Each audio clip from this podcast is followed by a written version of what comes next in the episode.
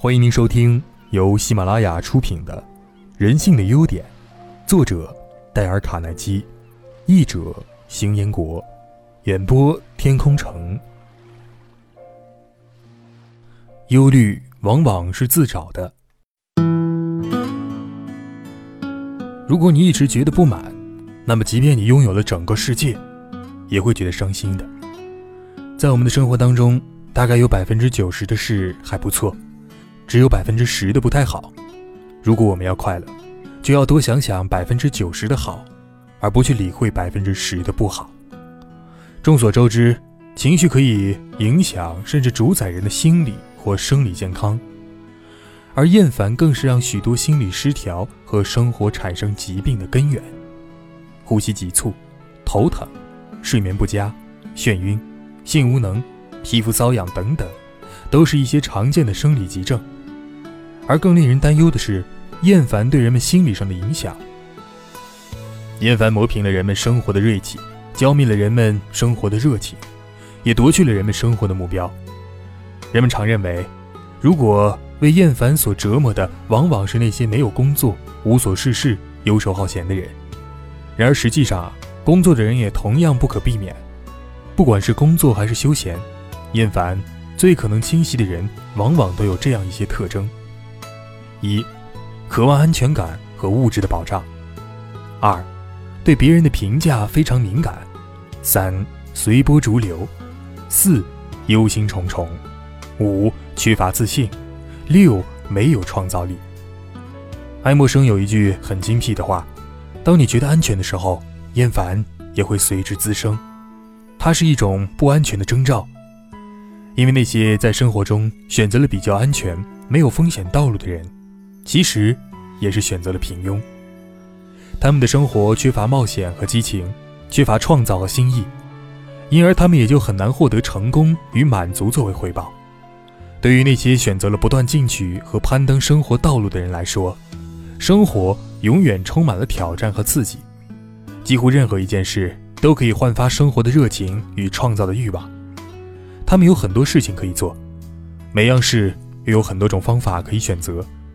他们是如此的忙碌、充实、乐观开朗，面对他们充满韧性与朝气的生命力，厌烦永远找不到潜入他们内心的突破口。对每个人来说，生活中总有或多或少感到厌烦的时候。尤其可能的是，许多平时让我们所不屑追求的事情，最终可能使我们厌烦。一份很不容易才得到的工作，却带来了无尽压力。原本与女友甜蜜温馨的关系，却变得乏味厌倦；苦苦盼来的宝贵休闲时间，却因无所事事而成为一潭死水。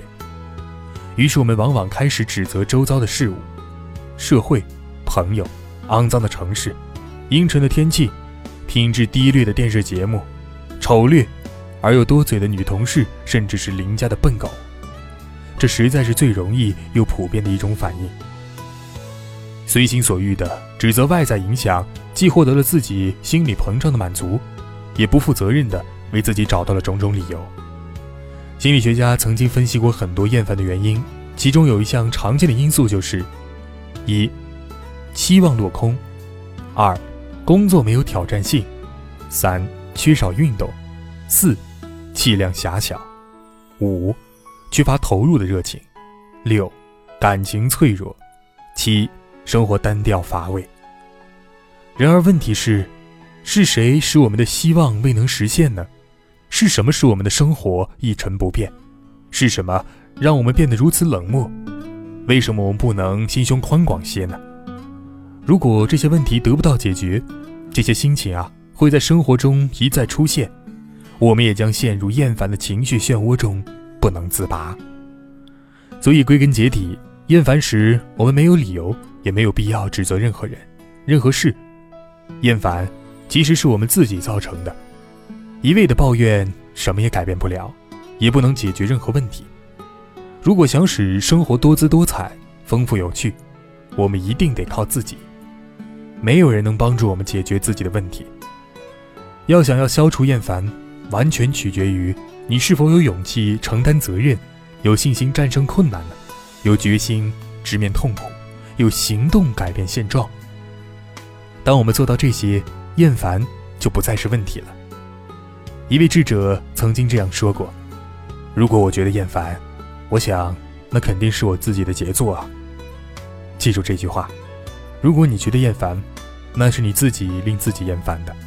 一切问题都源于你，一切改变也只能依靠你。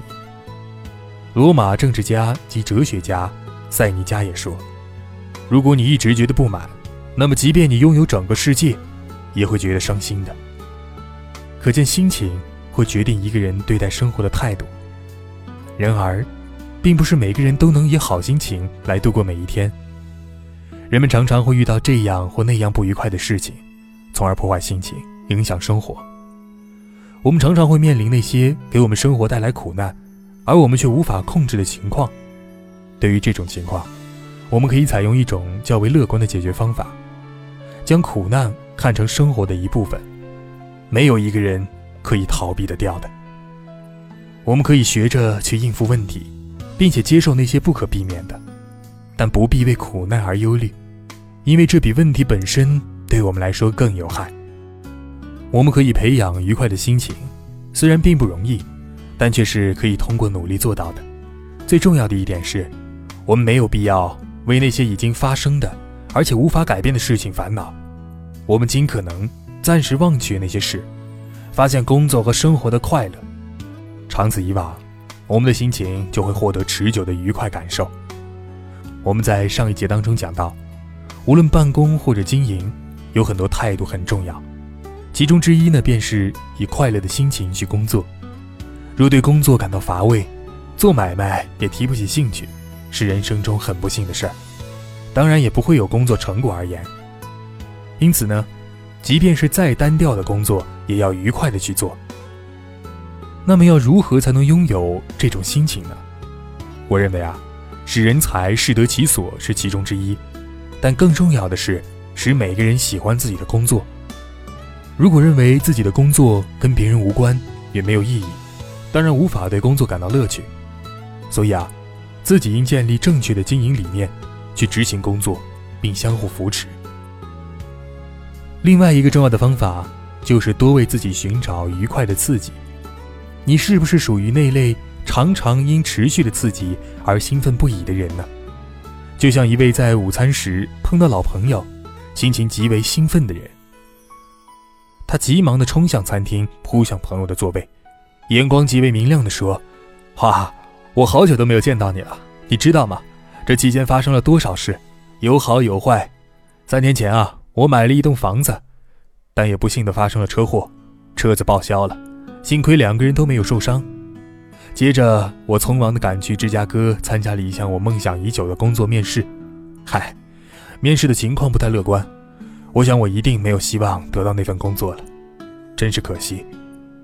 参加完面试之后，我又匆忙地赶回这里参加舞会，跳完舞又和别人一起出去玩。昨天晚上我大概只睡了四个小时吧。不见得每个人都会觉得这个人所叙述的过去三天发生的事情很有趣。事实上，反而有些人会因为其中的某些不愉快事情而感到闷闷不乐。为什么会有这样的差异呢？因为每个人对刺激的需求程度不一致。有些人需要很大的刺激才能感到兴奋，并且很快的开始厌倦这种兴奋。一般情况之下，低度需求的人不依赖密集的刺激，这并不意味着低度需求的人不会兴奋。一位对物质生活不太重视的哲学家和普通人比起来，往往后者需要更多的刺激才能获得和前者一样程度的兴奋。不管是兴奋还是厌烦，如果不断的增长超过了某一上限，结果就会变成了紧张，尤其是厌烦的积累，往往容易变成紧张。当然了，这并非绝对如此，要因个人而异。有许多实验表明，当接受微量或适当的刺激时，人们能感到有趣；而一旦刺激过强，先前所有的感受都会完全消失的，会被另一负向的感受所取代，产生紧张情绪。当刺激达到某一点之后，就会出现吃惊、害怕以及不满足的情绪了。吃惊可能带来极大的乐趣、赞叹，也可能带来不愉快的震惊。而人类之所以会陷入如此复杂情况的原因，是无法预先得知究竟会发生什么事儿，或是他们是否能因此事儿而感到乐趣呢？一位任职于大公司的经理可以由他的工作多样性而获得娱乐，有些人则从赌博当中的不确定性获得趣味，更有许多人从冒险活动中获得刺激，以获得极大的快乐，例如爬山、潜水以及其他花钱得到的冒险活动等等。又比如，在一场球赛当中暂时的受到了挫折，不但不会使你觉得没有意思，反而会有股不服输的心理。从这种心理当中产生的攻击对方弱点制胜，从而带来的兴趣和趣味。但如果长久的受到挫折，则反而会变成痛苦和折磨。极大的害怕可能会引起极强的紧张情绪，但并非所有的害怕都一定会导致不愉快的感受。轻微的害怕，就像当我们第一次从跳水板上往水里跳的那种害怕，不但不会引起不愉快的感受。反而啊，还有些兴奋。如果我们长期重复的使用一种刺激，就可能失去产生兴趣的作用了。因为那些能使我们兴奋、引起我们兴趣以及我们热衷想要得到的事物，已被我们所熟知及习惯，因而成为平凡生活中的一部分。就像第一次学开车，第一次去听音乐会，第一次坐上飞机。当你经历过第一次，以后，绝对无法使你像第一次时能获得那么强烈的兴奋与乐趣了。今天的世界，新产品正在以飞快的速度席卷整个社会及民众心理。由于人类本身所具有的善变性，及传播媒介的大肆渲染，人类毫无选择的被置于新鲜事物的展示窗之前。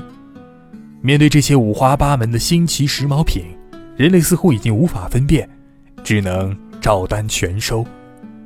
由于速度太快了，不寻常的事物很快会变成平常之物，然后我们又迎接另外一种新奇的事物，就这样周而复始地接受与习惯。就如一个人登上月球之后，会有许许多多的后继者，于是登陆月球也就不再是一件稀奇的事了。又比如，现在所谓的世界纪录也并非很了不起的大事。因为也许下一分钟就有人打破先前的记录呢。现代人对这些现象应对之策就是不断的接受，不断的寻找更加新奇的刺激。但问题是，我们能否源源不断的找到那些刺激以满足需求呢？而寻找这些刺激，可能会投入大量时间、精力以及创造力。有时候辛劳还不一定能够获得收获呢。有钱人虽然能获得比普通人更多的刺激。但同时也发现，要寻找新的刺激成为倍加困难的事儿，因为他们已经慢慢的消耗刺激，最终由于刺激的来源被消耗而感到不愉快，甚至无法忍受。为了追求刺激啊，味觉的享受也是重要的一环。我们食用大量的糖、咖啡因、酒精饮料以及刺激性的药品，以后就需要大量的上述刺激物才能获得强烈的高潮。有的人还习惯于在紧张的场所服用刺激品来应付紧张情绪，例如有的时候，因我们前面堆积了许多待完成的事而心情烦闷时，会习惯地泡一杯浓咖啡以刺激精神，保持清醒。但如此一来反复，使体内的血糖浓度下降，也可能因此变得更加紧张，更加无法集中精神。快乐的顶点，如。欢喜若狂、心醉沉迷、手舞足蹈的时刻，都是心理学家马斯洛特别感兴趣的题目。他称这种经验为“尖峰感觉”。他发现啊，拥有某种特殊性格的人，容易于某些情况下达到这种感觉。马斯洛发现，音乐、性、舞蹈、婴儿的出生、数学及对伟大作品的欣赏，容易触发尖峰感觉。所有这些感觉，都由极大的心理力量而来。美好的尖峰感觉，不止在感觉上当时带来阵阵不间断的乐趣，并且于一生当中都留下了很好的影响。马斯洛认为，尖峰感觉能增加一个人的勇气，使我们纵使遭受不如意或责难，也不至于有自杀的念头或成为酒鬼啊。他也发现，卓越者往往是最容易获得尖峰感觉的一群人。寻求尖峰感觉是人类的本能之一，但许多人似乎未曾有过这样的感觉。为什么呢？有一个重要原因，就是现代社会似乎限制了许多尖峰感觉发生的条件。就像现代社会强调大量生产，因此就限制了以往物以稀为贵的满足心理，而大量生产的结果，使人们越来越依赖物质化的享乐。